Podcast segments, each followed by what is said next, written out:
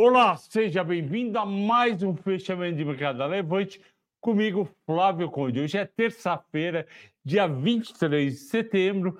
Teremos daqui a pouco, aqui do meu lado direito, o grande Ricardo Afonso, analista de opções, analista gráfico, fera da Levante. Pois bem, como é, é, antes de falar do mercado, o programa de hoje é o Danilo, que escreveu Ibovespa 256 mil pontos e o correto é 150 mil.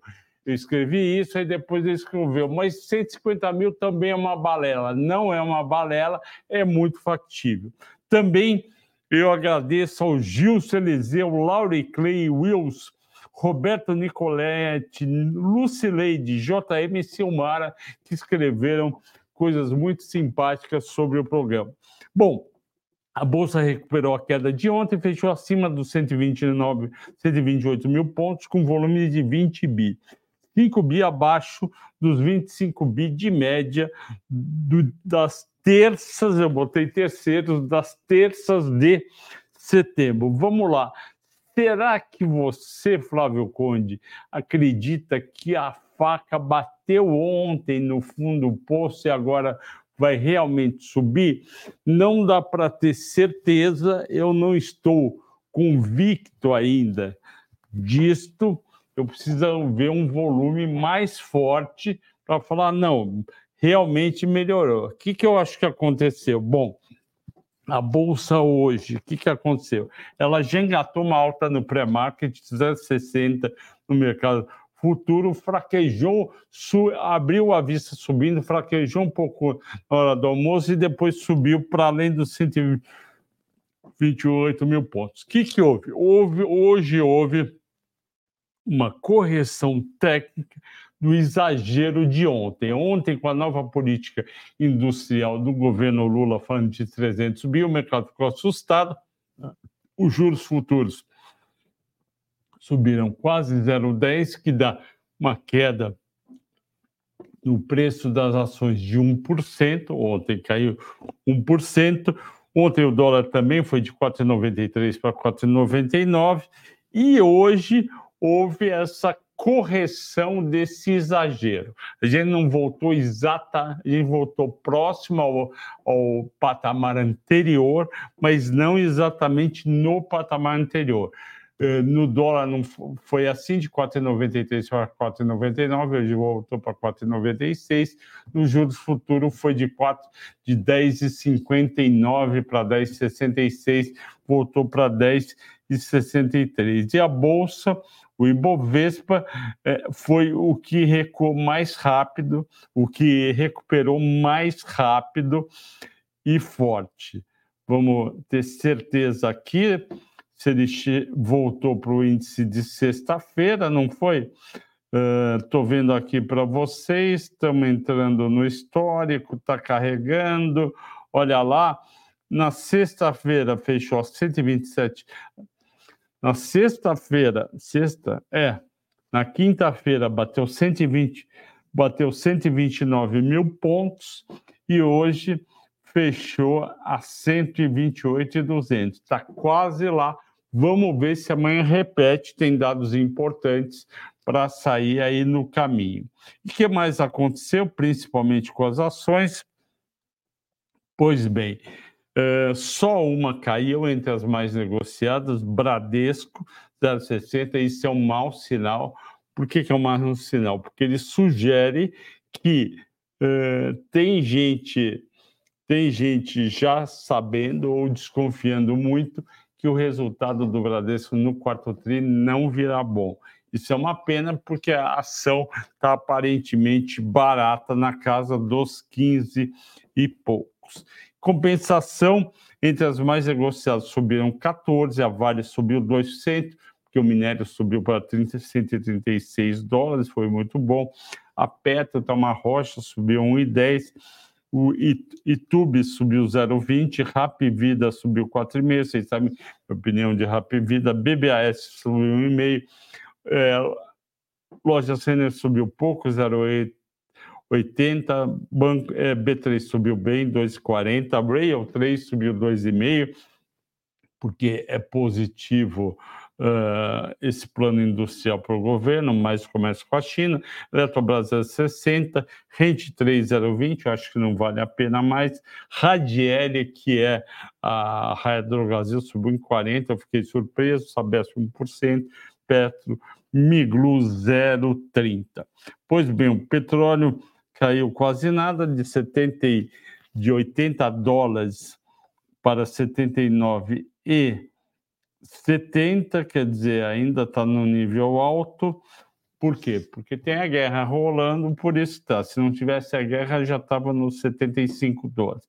As bolsas americanas de desempenho misto, Nasdaq subindo 0,43, Dow Jones caindo 0,25. Por quê? Porque o investidor americano continua privilegiando as empresas de tecnologia e vendendo em empresas industriais. 3M, Lockheed, Johnson Johnson, Home Depot, Boeing e Travelers. No dólar já falei, eh, taxas DI recuaram hoje, também já falei. Olha só que notícia, infelizmente, ruim. No dia 19 de janeiro, quando a Bolsa até subiu 0,25, os estrangeiros tira, venderam 3 bilhões e 45. Isso foi dia 19, conhecido também como sexta-feira passada. E o que, que aconteceu? Uh, os brasileiros compraram entre 127.300 e 127.600. E também compraram ontem, mostrando que os brasileiros estão achando que abaixo de 128 mil é para comprar. Então, quem está dependendo aí de fazer a gente comprar, quem está dependendo da bolsa subir é o estrangeiro. E entre os destaques de alta e de baixa, ah, o institucional comprou 1,9 bi desse total e os locais 209. BRFS subiu mais uma vez, 6,8%, porque milho e soja caíram, bife 5,7%, Embraer 3,4%. 3R foi a maior queda do dia, 1,9%, normal, já tinha andado bem. Pecar subiu 1,6%, porque vai ter aumento de capital. É... Caiu também Casas Bahia, 1,5% e RECV caiu 0,6%. É, vamos chamar agora o grande Ricardo Afonso. Enquanto isso, eu vou vendo o que, o pessoal está pedindo. Se vocês puderem, por favor, chamem o Ricardo Afonso. Olá, é esse é o Wagner Tokunaga. É, eu tive um conhecido que também era o Tokunaga. É, curto muito o fechamento de Souza, gostaria que um, um, pouco de TAI. A expectativa de que retorne à faixa dos 40 reais, vamos ver a TAI, que a Taesa 11, 37,10, será que ela volta para 40 reais? Ela... Olha, o pico dela nos últimos 12 meses foi 38,30 e ela é uma boa pagadora de dividendos, o que, que acontece? Por que ela não vai para 40 reais? Porque ela distribui, Tokunaga, do, entre 2 e 2 reais e meio de dividendos.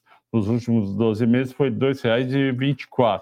Então, ela está nesse nível, vai lá, tira 2,40, cai. Por isso que ela pode não chegar a 40 reais. Mas como eu estou eu acho que realmente a Bolsa vai até o fim do ano em 156 mil pontos. Eu acho que sim, ela pode chegar e eu manteria o papel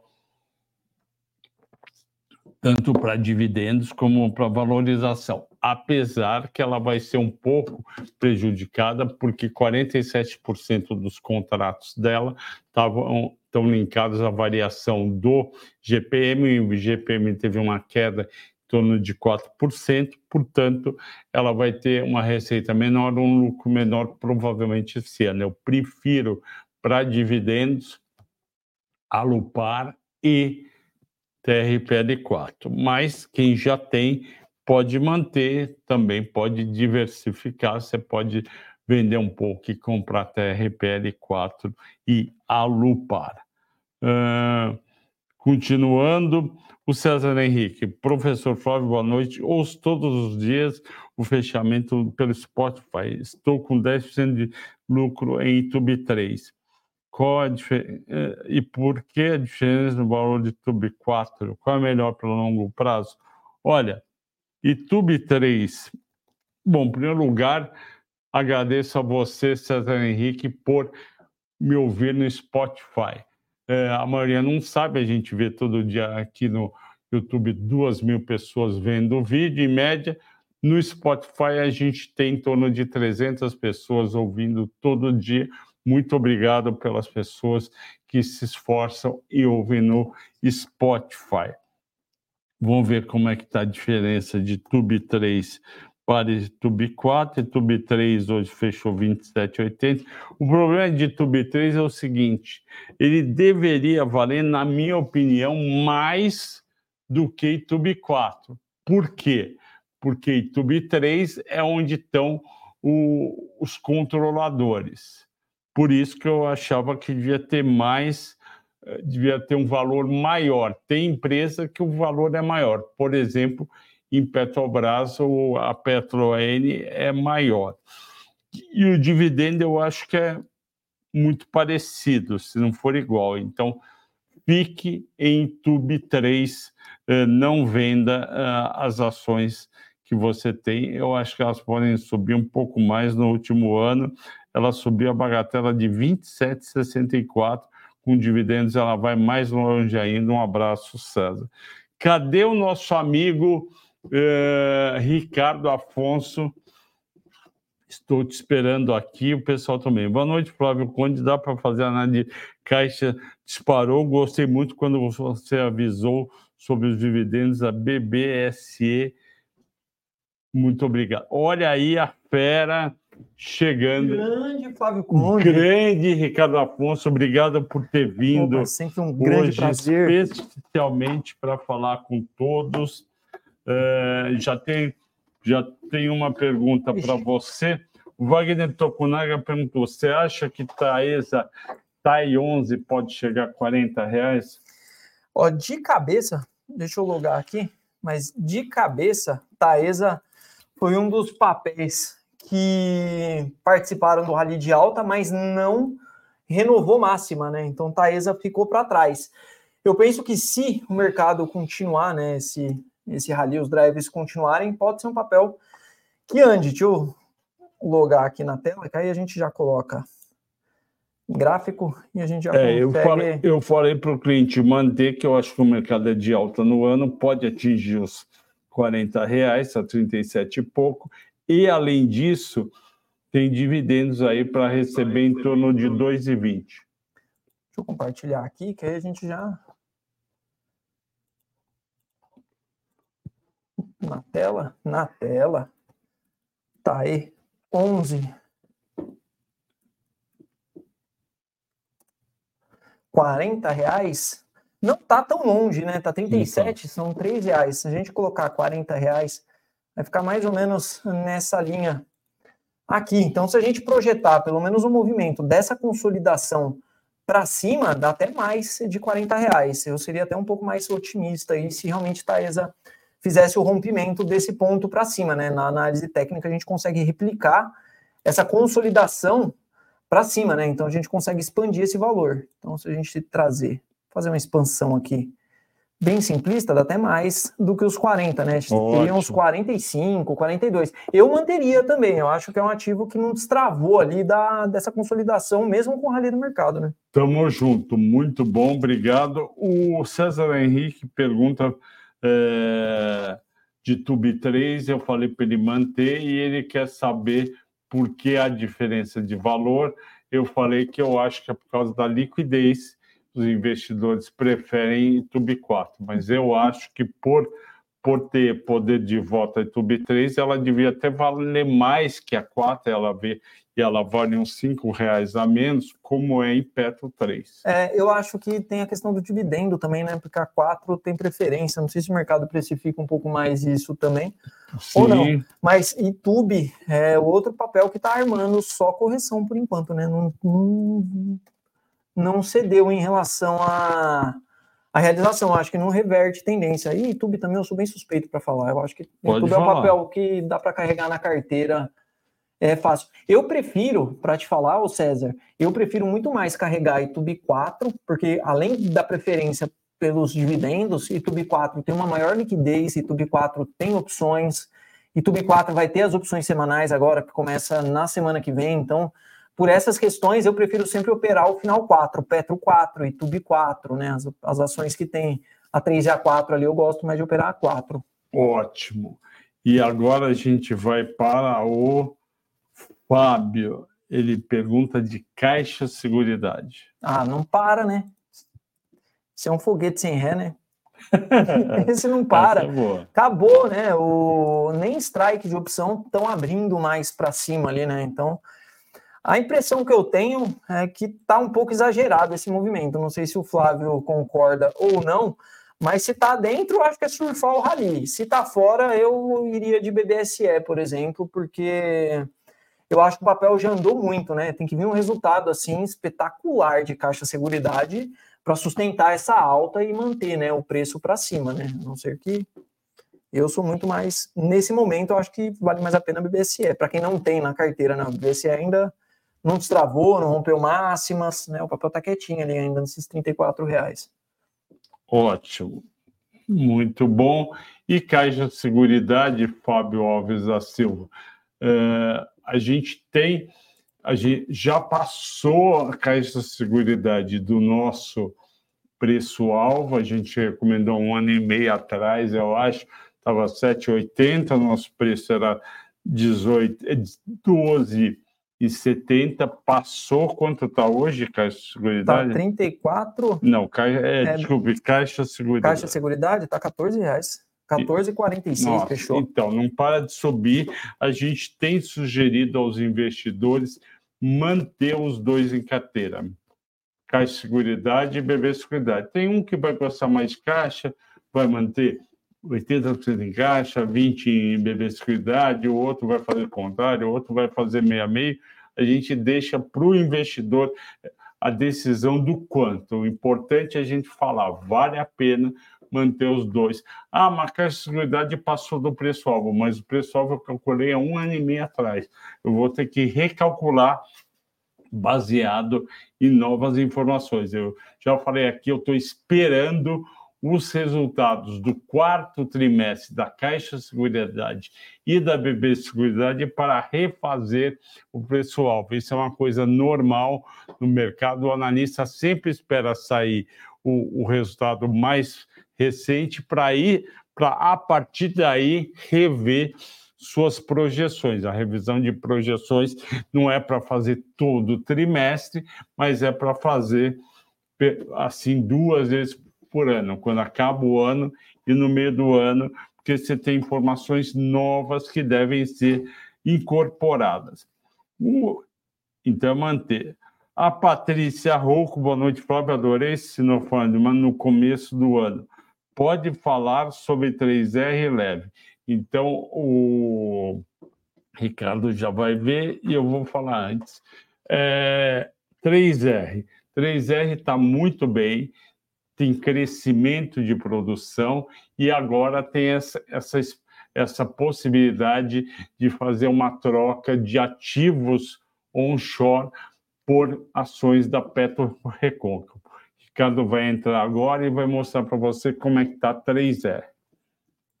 3R melhorou, deixa eu carregar minha tela, aí carregou. 3R melhorou bastante, né, depois que veio essa, essa notícia. Então, se a gente der um zoom no, no gráfico é, de 3R, a gente tem, deixa eu colocar num gráfico diário aqui que fica mais fácil. Então, a gente tem uma extensa consolidação desde que a 3R veio para a bolsa, né? Ela não teve tendência, ela ficou trabalhando entre os é, a faixa dos 25 reais aqui 28 reais e nos melhores momentos acima dos 47 lá em cima 48, né? Chegou a fazer máxima até próximo dos 50, foi a máxima até 50 reais lá. Então é uma faixa muito extensa e numa janela um pouco mais curta de tempo, ela está nessa consolidação, 25 como suporte e tem resistência lá em cima nos 35 reais. Então, deu uma respirada no papel, que né, estava perigando perder esse suporte. Eu já tinha comentado em alguns momentos ali, né, antes de sair, entrar esse volume e sair essas notícias, que eu estava com um pouco de receio até do papel perder, né, esse, esse suporte aqui, né, acionar um monte de stop aqui e acabar caindo aí para baixo dos 25, mas no curto prazo, né, olhando essa janela mais curta de tempo, não mudou o cenário do papel. Ele melhorou um pouco, mas precisa se afastar um pouco mais desses 25 reais aqui para mudar um pouco de tendência dele. Ótimo. Agora eu vou, eu vou falar de metal leve e em seguida o Ricardo fala do gás. Metal leve, ela teve um bom resultado no terceiro trimestre, cresceu frente ao ano passado 5,2% a receita, o EBITDA caiu um pouquinho, 3%, que a margem diminuiu, o lucro líquido cresceu de novo 11%, em nove meses 34%.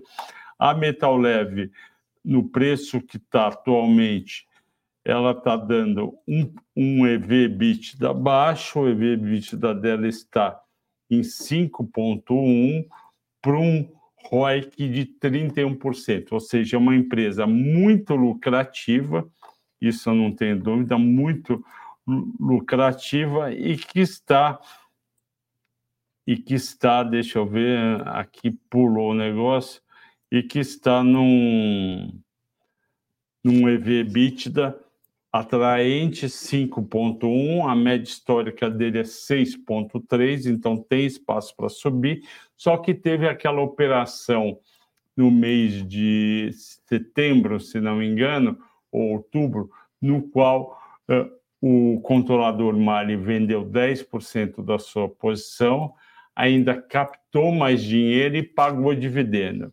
Para mim, a operação não foi legal, decepcionou parte dos investidores, as ações caíram. Na época, elas vieram de 50 reais, ela bateu 50 uh, dia 20, 51, dia 20 de setembro.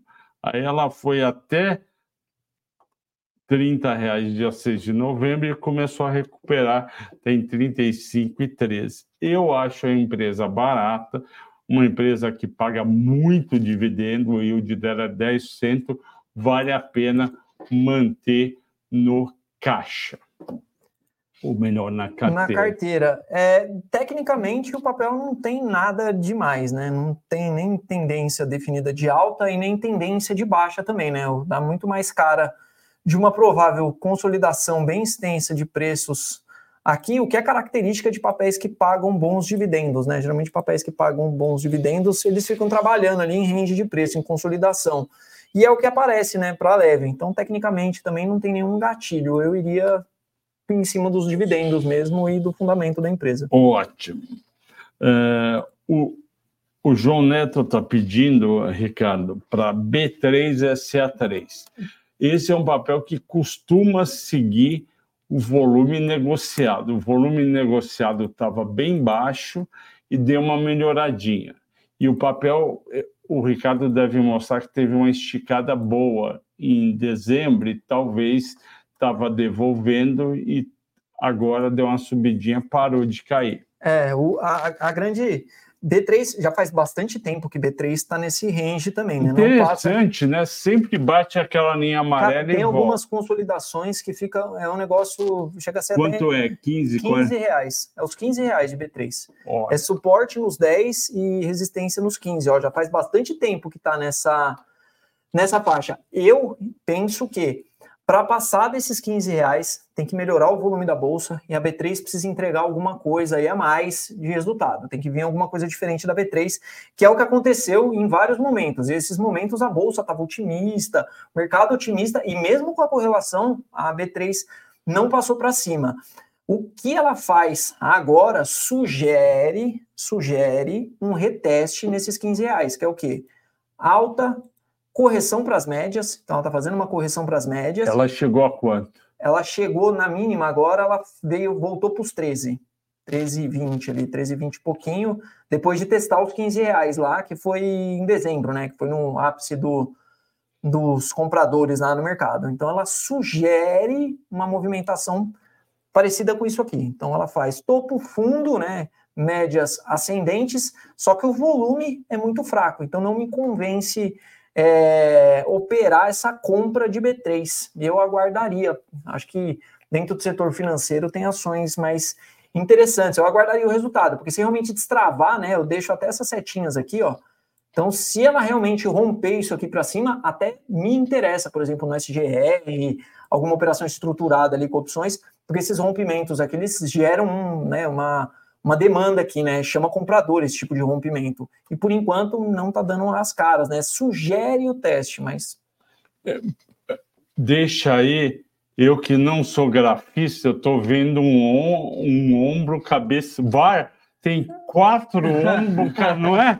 Olha só, é, ombro, cabeça, ombro, é, ombro, cabeça tem está formando o quarto. É, mas aqui é mais uma consolidação, né? O ombro, cabeça, ombro é uma figura que ela aparece quando o mercado sobe muito, né? Então, é. quando ele se desloca muito, aí aparece. Aqui é bem consolidação mesmo, Flavião. E não tem Fibonacci aí? Não, é. Se quisesse traçar uma Fibonacci, esse ponto aqui, ó, essa média de 21, ela costuma ser uma retração de Fibonacci. Eu, então, se a gente conseguir traçar aqui, ó, Tá vendo? Ela é uma retração. Ah, a média de 21 é uma média que geralmente ela pega. Então, é um primeiro ponto de Fibonacci. É um pontaço aqui para uma operação, por exemplo, se você quiser fazer um swing trade com B3, dá para fazer uma compra mais ou menos nessa faixa que ela tá, ó. Hum. Deixa um stop para baixo, né, dessa, das médias curtas aqui e tenta, né, essa tese de que B3 vai melhorar e pelo menos testar os 15 reais. Eu, então, eu acho legal essa operação para o Jorge e para o Mário, dos dois são do 1 mais 10. É isso, é. O Jorge, Mário, teu Paulo também, é, então, pessoal o Paulo, é. porque o Jorge vendeu lá em cima nos 15 é, eu tô e agora começa a ficar eu atraente para ele. É, eu estou vendido nessa. Se a gente. Eu vou colocar minhas posições aqui, mas eu estou vendido no SGR em B3 por conta desses 15 reais. Então eu estou vendido, ó, eu tô vendido desde os 14 lá em cima. Já fiz uma parcial acreditando que ela não passe desses 15 reais mesmo. E então, tem opção para vender? Para B3? Tem, tem call para B3, não tem, tem? B3 tem uma boa E ela entrou no semanal ou não? Entrou. É, entrou. Eu acho que a B3 está no semanal. Então, B3 é mais ou menos essa leitura, sim. Eu, particularmente, eu gosto de B3 para operar, para fazer trade. Eu não vejo B3 assim como um papel. Não sei se a opinião do, do Flávio é diferente, não, mas eu, eu penso em B3 que é um papel mais para treinar ali. Você quer uma correlação com a bolsa, você quer algum papel com um beta mais alto ali, a gente usa muito B3 para fazer sim, um short. Sim. E tal, eu não vejo B3 com essa posição de longo prazo. Não, não. Ah, porque só tem a bolsa no Brasil, só tem a B3, eu prefiro ir para os bancos. É, eu prefiro... Não, eu também acho. Né? B, concordo 100%. Banco, banco, seguradora elétrica é papel para longo prazo de dividendo. B3 é ótimo para a sala de ganho rápido, é, para o SGR. Isso. É ótimo porque ele vai e volta, vai e volta.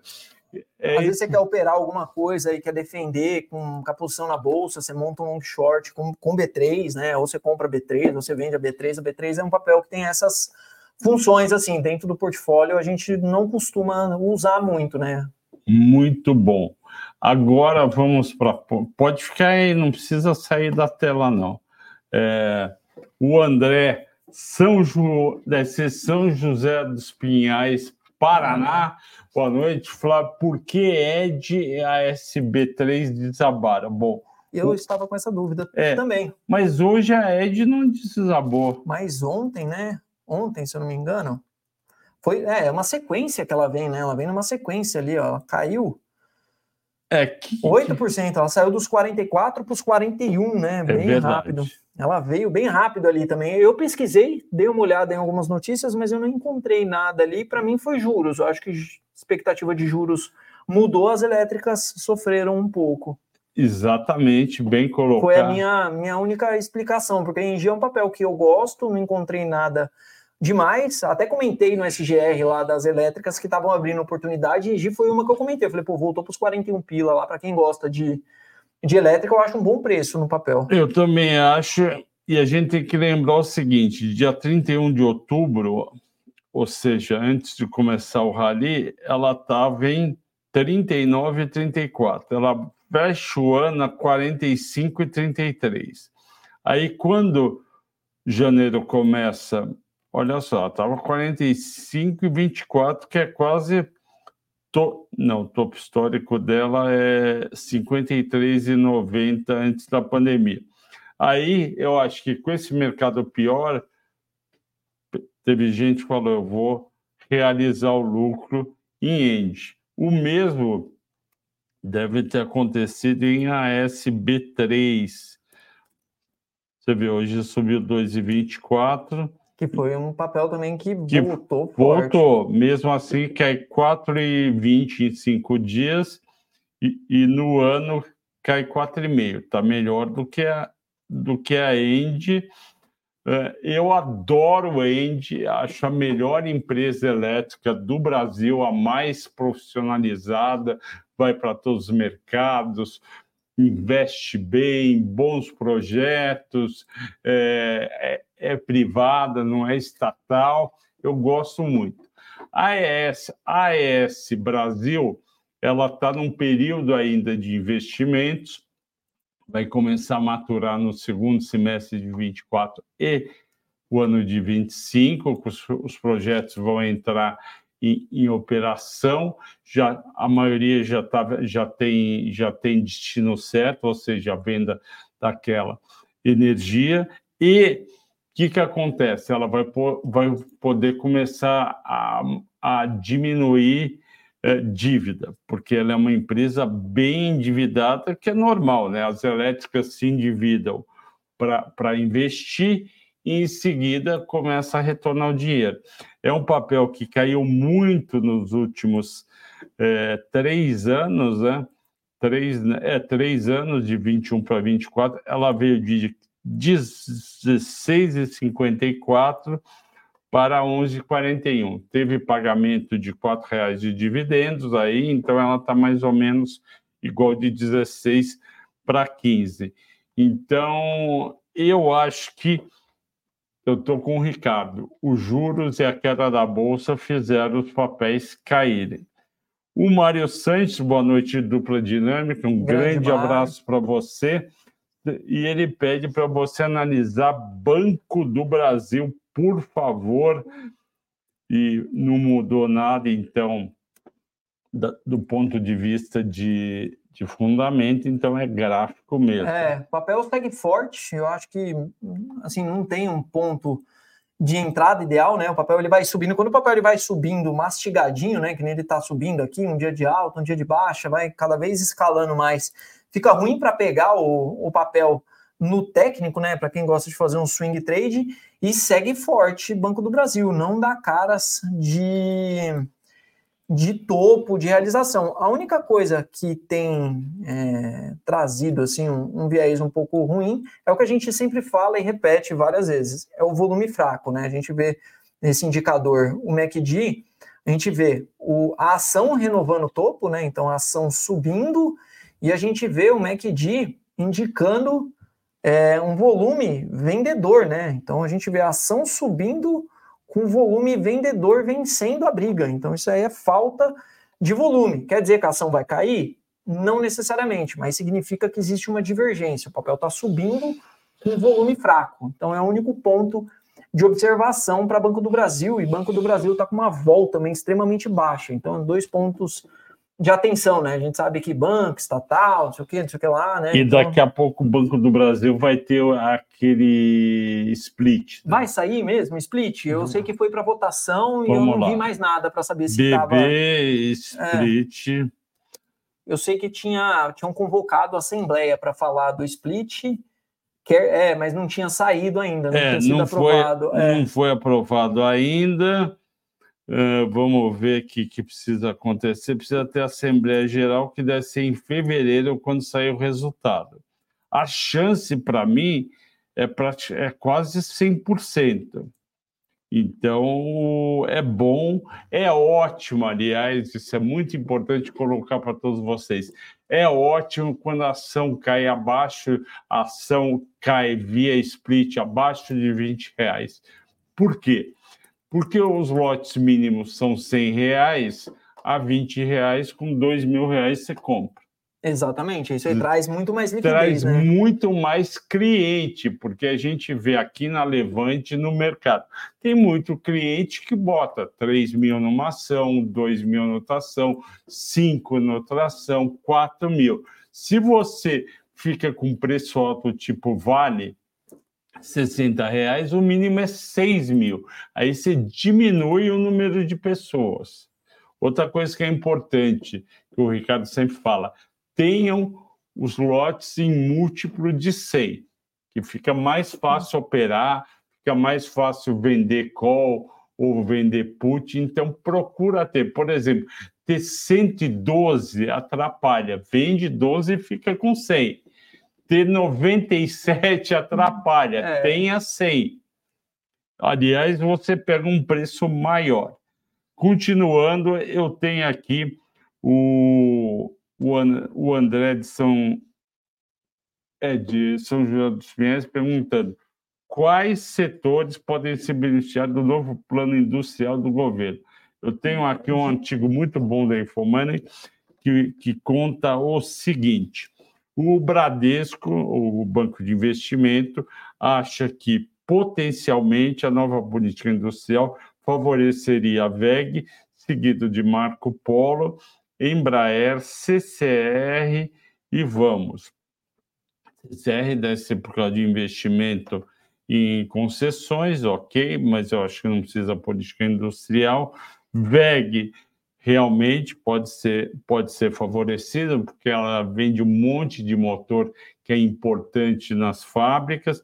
A Marco Polo, eu acho que tem mais a ver com renovação de frota de, de, prefeituras e esse é o ano para acontecer e aconteceu um pouco o ano passado. O BTG Pactual diz que na cobertura de ações dele ele vê principalmente sendo beneficiado a, a Randon Corp, que é caminhões, só que aí eu acho que depende mais do preço do frete, teve muita renovação de caminhão e teve é, essa, essa nova linha de caminhões que obedece o Euro 6, encareceu o preço e não teve comprador.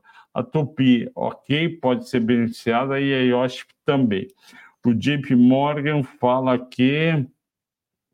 Vamos ver quem que o JP Morgan acha bom. O ele acha o Itaú, BTG e ABC, ok, eu não vejo tanto bancos ganhando. Vamos para a próxima pergunta. É... Like garantido, maior e melhor apresentação, você é muito gentil, obrigado. Muito obrigado. Robson, like 16. Conseguiu, Robson, desde o começo, que bom. Arezo, você olha o gráfico aí? Olho. Arezo, Arezo tem sido tá amarrado o papel, né? Arezo, eu tenho brincado que tá parecendo a Suzana, a rocha, né? Não sai do lugar. Porque eu acho que é uma característica também do papel. Tem, tem alguns papéis na bolsa que são papéis que andam mesmo. Quando resolve andar, anda. Tem papéis que tem uma dinâmica mais travada, e Arezo parece ser um desses papéis. Eu acho que a situação só azeda realmente para Arezo se ela passar com muita força para baixo desses 56 reais aqui, 57, né? Se ela se consolidar para baixo dos 57. Aí eu acho que ela pode perder toda essa consolidação e no técnico ela fica feia, né? Mas é uma região que chama muito mais compra do que venda, né? Muito difícil querer vender, né? Um ponto de suporte desse. É só a cautela aqui se ela realmente vier para baixo desse ponto. É o ponto de observação que eu tenho reparado é em Arezo, né? Com todas as movimentações, mas o Flávio defende né, a tese de, é, de Arezo. Arezo é outro papel forte candidato a dar 5 para 1, porque a 60 reais ela tem um nível de negociação e ela não é uma vale. Então, se der 6 para 1 e caísse para 10 reais, seria muito bom. Mas a gente não vê isso no curto prazo, mas a gente continua em março sai os resultados dela, a gente tem uma expectativa positiva, mantenha Arezo. O Isaac Carvalho, tudo bem, Isaac? Que perguntou ontem também, pergunta de bife e valide. Bife a gente está dependendo das informações das unidades industriais que ela comprou da nossa amiga Marfrig. Está faltando saber isso daí. Ela deu aquela mega queda que a gente está vendo lá no A de Minerva, né? Isso aqui, né? Essa daqui, ó pegar a setinha para mostrar aqui. Mostra que lá. É essa queda aqui, ó, né? Saiu lá dos 7, dos 8 praticamente, veio direto para o 6,80, né? É. Caiu 13% num dia só. Você está achando que bateu no fundo do poço? Eu não sei, eu ainda. O papel precisa mostrar mais alguma coisa aqui que ele vai melhorar, porque a impressão que dá aqui é que é só continuidade, né? Faz um movimento, corrige para fazer outra pernada de baixa. Hoje entrou um repique, mas ainda não me convence muito, não. Eu, eu pessoalmente, assim, eu não sou um comprador desse tipo de eu suporte, não. não curto muito, não. Eu, eu esperaria esses fundamentos. BIF é um papel que eu fico com o pé bem atrás. Se for para operar o setor, eu iria em JBS, que eu acho que é mais. que é um call mais tranquilo, né? JBS já andou bastante também, mas é um papel, tem até uma vol bem menor, tem uma dinâmica diferente, né? Eu prestaria bastante atenção com bife, eu, pelo menos. Vamos lá, Valide uh, teve um resultado muito bom no terceiro trimestre, subiu 12% a receita, o lucro operacional subiu 26%, o lucro líquido do período subiu 181%, foi de 21 milhões para 61 milhões 175 em nove meses. Vamos ver o quanto disso já foi precificado. Nossa, Nossa hoje subiu 3, em cinco dias subiu 5, em um mês subiu 2, em seis meses subiu 48. Andou. Essa... Andou pacas, em um ano subiu 144. Olha, quem pegou, pegou.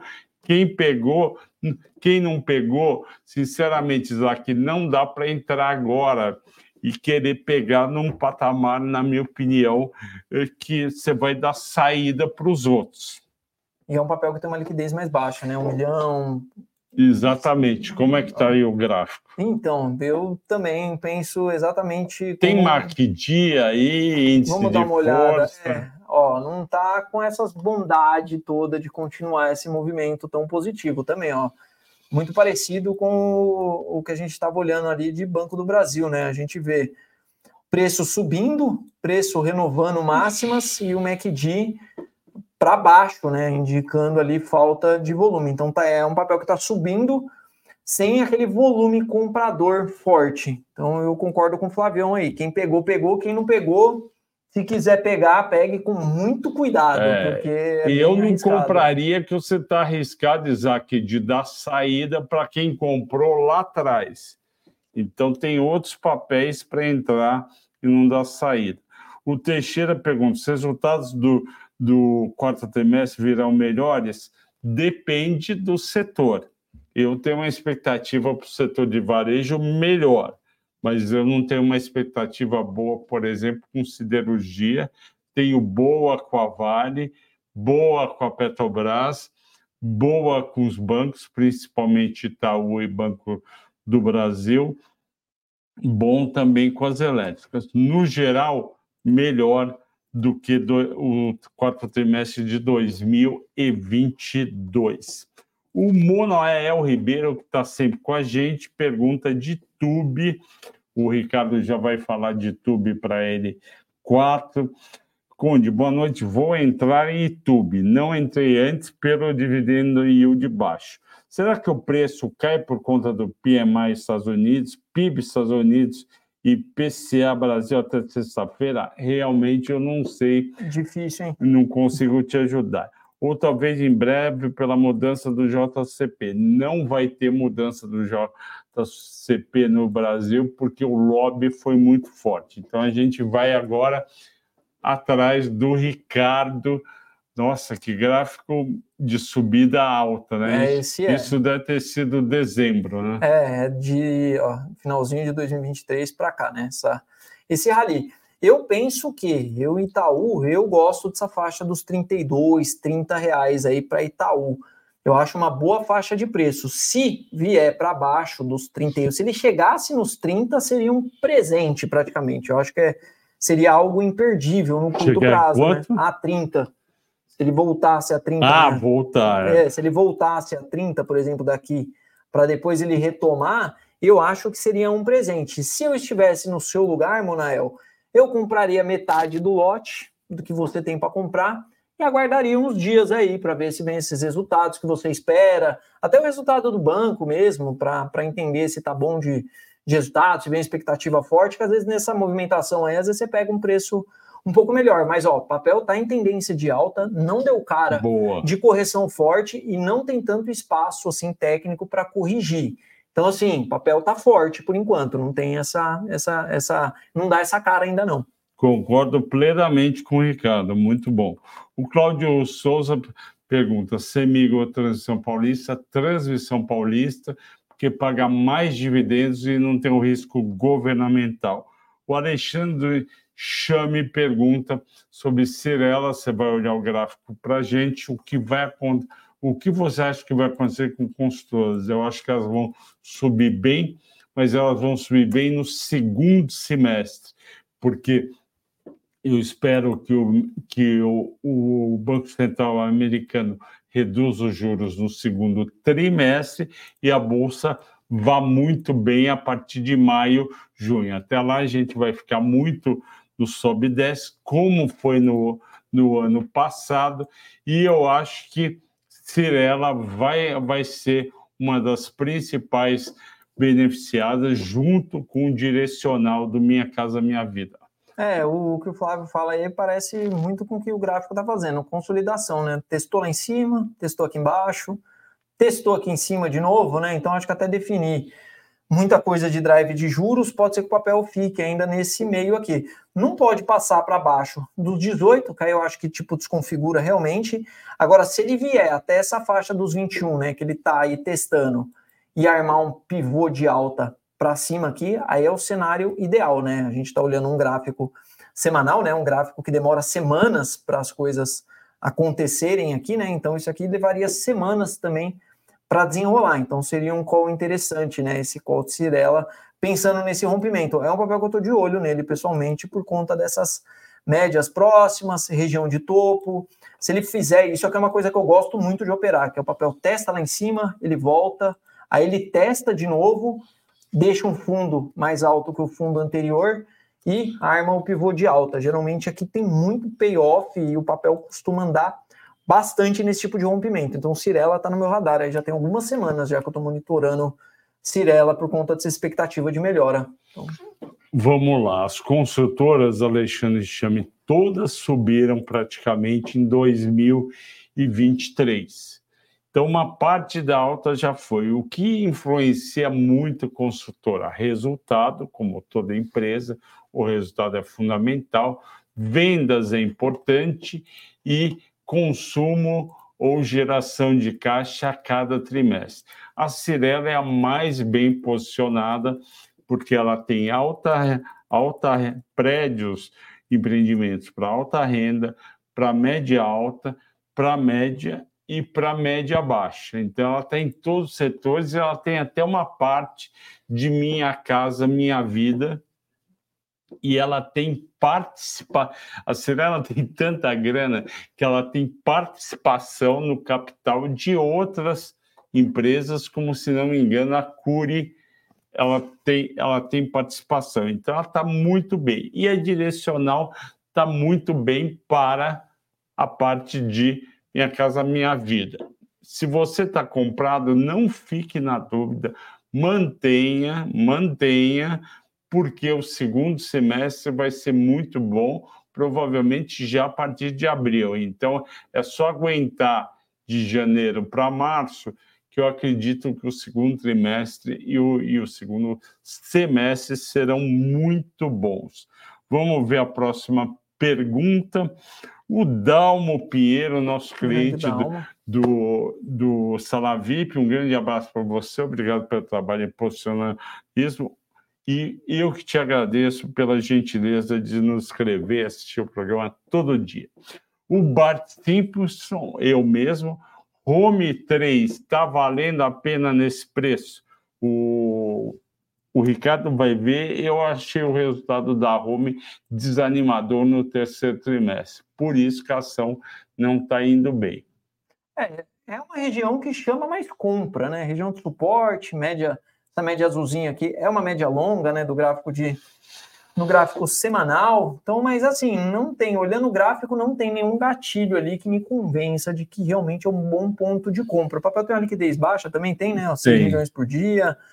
Não é um papel que me convença, não. Acho que no setor dá para procurar coisas melhores ali para operar. Eu também acho. Ela compete em termos de atenção do investidor, ela compete com as empresas industriais como Randon, Marco Polo, IOSP, VEG. E aí, eu sei que o pessoal de microcap, até valor de mercado de 600 milhões, gosta do papel, mas o resultado do terceiro trimestre foi muito fraco e me deu uma baita desanimada. Eu nunca fui tão animado. Não, ele é small cap, ele tem valor de mercado de um bi 100. Desculpe, Home. Aliás, vocês sabem que a Home foi quem fez a Homezeta no Brasil. É, você já, já, já contei já, essa, já história, essa né? História, já. E então o que, que acontece? Eu prefiro outras empresas da área industrial, como por exemplo a VEG, como por exemplo a Metal Leve, a Tupi, a Schultz. Então eu não ficaria em home, com todo o respeito a você. Felipe Miranda pergunta se Arezo está bom para compra. Arezo está no Eu ponto... tenho essa impressão que está, porque voltou bem. Está numa região de suporte forte, né? A gente comentou agora há pouco sobre ela, é. né? Ó, linhazinha vermelha, pontaço de suporte, esse 57 e 50, né? Exatos aqui no meio da briga, pontaço aí que o mercado já respeitou várias vezes, né? Dá muito mais chama compra do que venda em específico aí nesse ponto, né? Só um ponto de atenção que às vezes aguentar um pouco do balanço até vir esse, esse próximo resultado, né? É, só para vocês terem uma ideia, ela estava, ela chegou a R$ 88,00 dia 5 de fevereiro de 2023. 88 reais. Hoje está 57,50, que é o, o mínimo dela em, cinco, em 52 semanas é 55,75. Então ela está perto, como o Ricardo falou, do suporte. Eu já faria uma comprinha naquele estilo Ricardo. Pega metade né, do lote, bota lá, bota lá as 100 ações das 5 mil 750, né? Coloca um pouquinho e vê o que acontece. Você vai estar comprando num nível bom e eu acredito que as vendas do quatrimestre, posso estar errado, serão muito boas. Continuando, o João Dutra pergunta de TRPL4, as perspectivas são boas, o Ricardo vai ver o gráfico dela. Essa foi uma que não voltou, né? Algumas elétricas realizaram, né? E ela caiu bem pouquinho nesses dias, né? TRPL está bem forte. Papel tendência de alta já andou bastante, né? Então, se não tem na carteira, eu iria no formato ali de aportes pontuais em TRPL, porque no setor eu acho que tem outras ali que podem andar também, né? Então a gente adora a transmissão paulista, mas tem a Taesa que não andou, tem a Engie que a gente viu que caiu é. bastante de preço, né? O Valdir Mendonça pergunta Boa noite, Flávio e Ricardo. Meal, múltiplos e perspectivas, podem comentar, por favor. Meal me lembra um, uma vizinha minha, que o gato dela, em vez de falar miau, falava meal. Miau. É, é e, aliás, tem gente que não acredita, mas latido e miado de gato e cachorro muda conforme a região do país ou do país. Então, o miau do gato que mora no Japão é diferente do miau do gato que mora no Brasil. A minha esposa não acredita, mas eu acredito nisso. Miau, para quem não sabe, é a IMC. IMC uh, International Milk Company. O nome é lindo, International Milk Company. O que, que você imagina, Ricardo? Você imagina que é uma empresa assim que está no mundo inteiro, né? International Milk Company. Você fala, está no mundo inteiro, é dona do McDonald's, é dono de um monte de coisa. Aí quando você vai aqui entender o que é a companhia, você entende que é basicamente o pessoal do frango assado, né? Todo mundo está acostumado com o pessoal do frango assado. Ela diz que tem restaurantes com mais de 10 mil funcionários, opera em quatro países, aeroportos, rodovias e shoppings. Ela começou lá no México, com a aquisição da La Maison do México, depois comprou serviço de alimentação na República Dominicana, aí veio para o Brasil, comprou a RA Catering, é aquela empresa que cuida dos alimentos que vão nas aeronaves em vários aeroportos do Brasil, comprou frango assado, comprou Darden Restaurante, trouxe para o Brasil a Red Lobster Olive Garden. Aliás, a Olive Garden é muito boa. Eu recomendo vocês comerem no shopping a Olive Garden, que é uma mistura de salada com, com, com massa muito boa. E aí foi comprando gente é também o, é o master franqueador da Pizza Hut e do KFC Brasil. Eu que adoro frango, é, comia é, muito no Kentucky Fried Chicken. A Pizza Hut eu não gosto tanto, eu acho meio, meio tem muita massa e pouco recheio, mas o KFC eu gostava bastante, achava bem crocante e essa companhia perdeu muito dinheiro. Quando, pessoal? Ela perdeu muito dinheiro na pandemia, porque os restaurantes ficaram fechados, né, Ricardo? E aí perdeu um dinheirão. Vamos ver como foram os resultados do terceiro trimestre. Tem uma Viena também é dele. Brunella é dele, batata, batata aqui está escrito aqui, batata o quê? Em inglês é dele. Vamos lá, vamos ver o que aconteceu com o resultado dele. Tô olhando aqui. Oh. Resultados.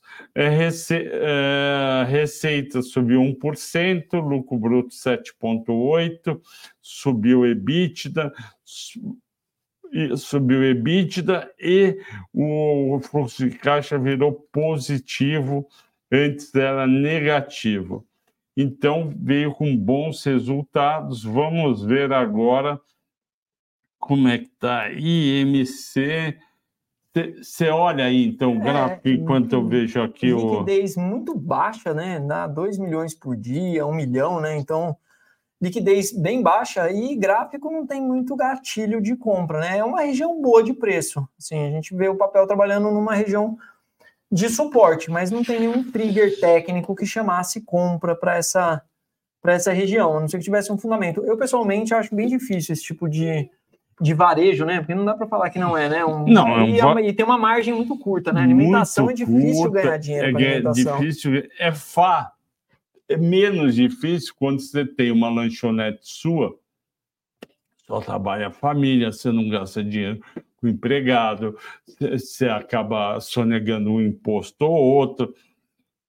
Mas no mercado ela caiu 73% em cinco anos. É uma queda muito grande, está com PL de 4,3, o EBITDA de 4,4 ela tem retorno baixo, o ROI dela é muito fraco, 10,5, o ROI que é negativo, quer dizer, não dá para se animar e ainda tem uma dívida líquida de, de 317 milhões, que é razoavelmente alta. Então, sinceramente, Valdir Mendonça, não compre 1.003. E falta só 10 segundos a gente. Vamos, como falta só 10 segundos, vamos olhar para o nosso querido Dalmo que ele pede. Ricardo, olha o gráfico de AESB3 e aí a gente encerra.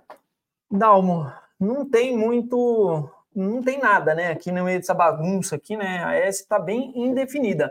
O único ponto que tem interessante aqui nesses 11 reais aqui, ó, é só essa média de 200 que está bem flat também. Não tem nenhum gatilho, eu não vejo nada assim de trigger para querer comprar ou para querer vender também, né? Então, tranquilo. Tá. Sala VIP. Fala dele o quê? Ah, eu falo todo dia. Estou brincando aqui com, com o Danilão, que é o, quem cuida de toda a área de áudio e vídeo. É, ele pediu para eu falar do Sala VIP. Vamos falar do Sala VIP. Hoje, como eu estou com o Ricardo aqui, eu vou deixar para ele falar. Eu já falei ontem do Sala VIP, vou falar amanhã.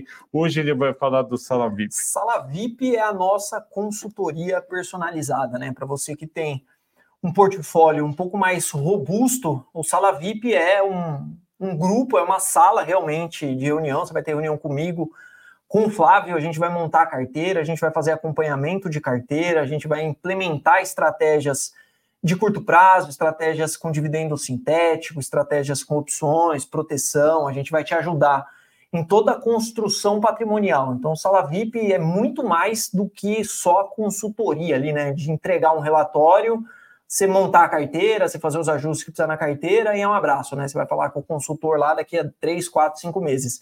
A gente não, tem um grupo no WhatsApp comigo e com o Flávio, tem um time com um monte de consultores especializados, né, treinados e que conhecem muito de mercado para tirar todas as dúvidas. Então, Sala VIP eu acho que é uma das melhores consultorias que a gente tem.